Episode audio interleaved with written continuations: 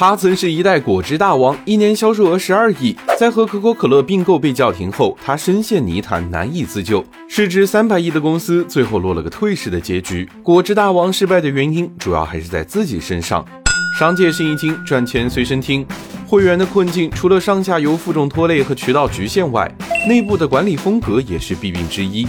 会员的管理和员工近百分之八十都是山东人，创始人朱新礼的儿女、兄弟、女婿等亲戚均在会员担任要职。家族化企业不是问题，但问题是这些亲戚没什么作用，基层老乡抱团取暖，形成了一个个帮派，人情和工作纠缠在一起，效率自然高不到哪里去。而更夸张的是，朱新礼的侄子还尝试贩卖商标，闹到最后只有靠撤职处理平息此事。而朱新礼自己并非没有做过努力。二零一三年时，他现任总裁，找来了一个职业经理人管理公司，还斩钉截铁地说，哪怕会员被新招来的人折腾死了，他也认了。人们纷纷看好，觉得这是会员走出家族化管理的标志。可惜好景不长，外来派和家族派矛盾激化，谁也不服谁。职业经理人只干了一年就匆匆离场，指挥棒又回到了家族派的手上。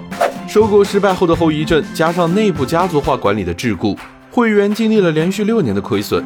先前三百亿的市值一去不返，负债超过一百一十四亿元，一代果汁大王就此落幕，不免让人唏嘘。以上案例节选自《商业模式大败局丛书》，更多精彩案例欢迎点击橱窗购买。